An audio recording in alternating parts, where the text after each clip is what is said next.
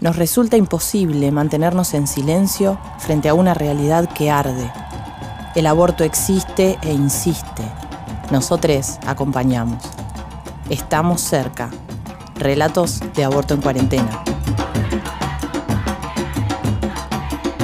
Este podcast es un relato en cinco capítulos basados en la publicación Estamos cerca, Relatos de aborto en cuarentena disponible en www.socorristasenred.org barra Estamos cerca.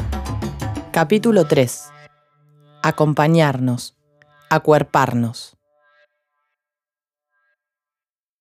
El socorrismo es una forma de militancia, pero también una política de afectos. Socorremos a las personas que necesitan abortar y acompañamos sin juzgar, respetando la decisión de cada cual. El primer contacto suele hacerse por WhatsApp o redes sociales, pero luego se gesta un vínculo telefónico en el que podemos conectarnos. La voz, aún a la distancia, puede convertirse en una caricia. Demoro días en tomar la decisión. No sé cómo empezar la charla, qué decir. Intento varias veces, el celular me da ocupado. Eh, bueno, y eso me tranquiliza un poco, eh, porque la verdad es que pienso que no soy la única que está atravesando esta situación. Vuelvo a probar y escucho una voz fresca, súper amorosa, que se presenta y arranca la charla como tirándome una soguita. Me explica que por este contexto no van a poder venir a verme, pero sí van a poder guiarme con profesionales del hospital. Desde el principio me apoyaron. Desde el principio me dijeron no estás sola. Eso fue un abrazo al corazón. Me hicieron sentir protegida, contenida, me informaron, me ayudaron. Siento que eh, sin ellas hubiera sido imposible.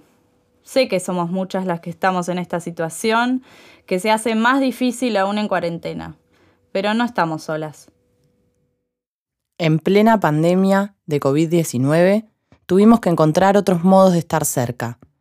Buscamos otras formas de poner el cuerpo y así reforzamos los chats, las llamadas telefónicas y hasta surgieron las videoconferencias como forma de estar presentes. El aislamiento no puede ser un obstáculo cuando se trata de defender el derecho a decidir. Por la cuarentena lo tuve que hacer sola en mi departamento. Eh, estaba mi hermana, eh, pero no, no sabía nada de ella.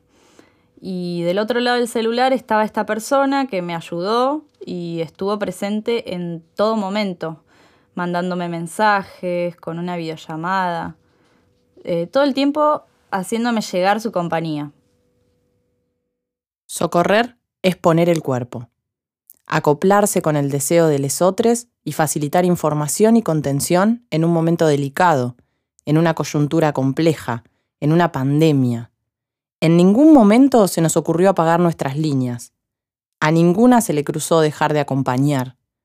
Armamos reuniones locales y regionales.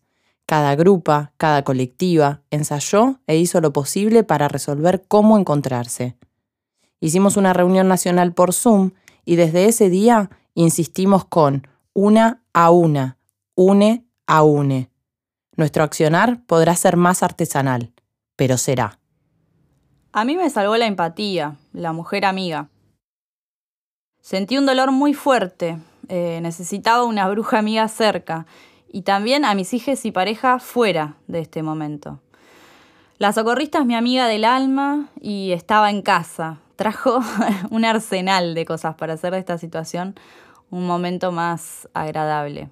Almohadilla de lavanda que calentó en el horno a cada rato para darme calor.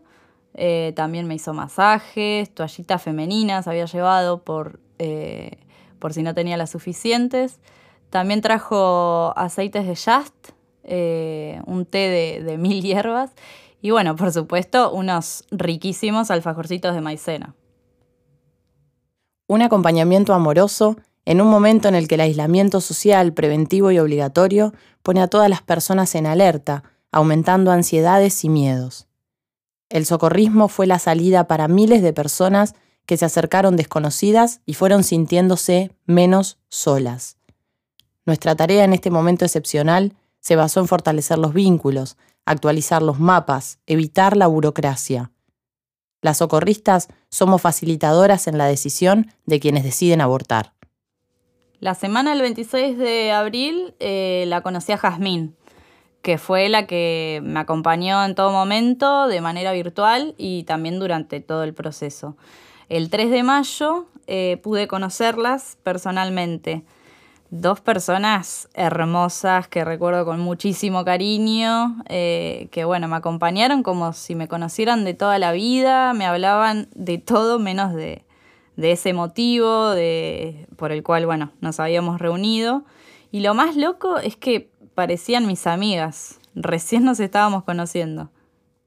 El centro de nuestra acción consiste en estar ahí, en la acción directa para que ese aborto se concrete.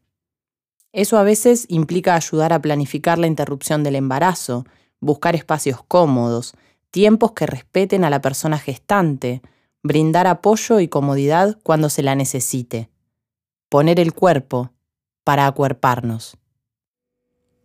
Las chicas me ayudaron a acomodar mis guardias para que me quedara bien libre el fin de semana largo. Ahí eh, leímos el folleto con mi compañero eh, y bueno, a él le tocó encargarse de tener las provisiones para que yo pudiera principalmente comer cosas ricas después eh, también, bueno, se encargó de, buscar la bolsita de, las semillas calientes, de tener a mano el ungüento de lavanda. Eh, y bueno, eh, planeamos que si pasaba alguna alarma, ahí, bueno, íbamos a llamar a una de mis amigas del hospital y calculé cuándo empezar y hacer cada paso para tener, bueno, tiempo para descansar y para recuperarme bien antes de, volver al, trabajo y bueno, su estresante rutina.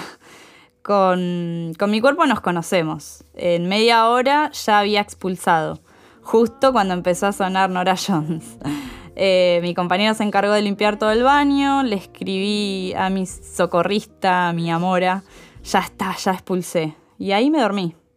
Cuando me desperté a las dos horas tenía un par de mensajes de las chicas eh, que sabían con, sabían la fecha de mi plan de acción y también tenía mensajes de mi hermana y de una amiga que se fue a vivir eh, lejos que en realidad no sabían que esa mañana iba a ser el aborto.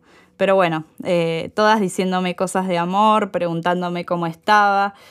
Eh, así que respondí los mensajes, comí un sanguchito, un turrón y ahí me volví a dormir hasta que el guiso de lentejas estuvo hecho.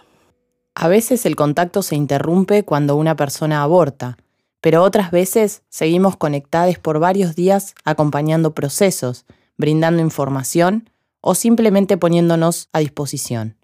El aborto es un hecho colectivo.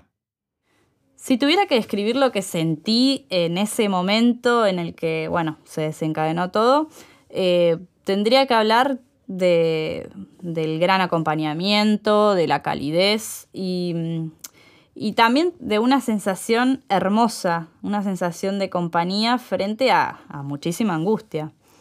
Pero todo salió bien. Eh, incluso se volvieron a comunicar a los pocos días para saber cómo estaba.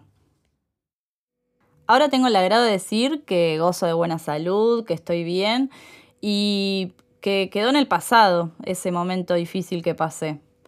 La verdad es que me siento súper agradecida por conocer esta agrupación que se manejan de una manera profesional, auténtica y con empatía. Las historias fueron narradas e interpretadas por Manuela Papaleo y Rocío Cereijo. La edición y producción de sonido es de Matías Olmedo.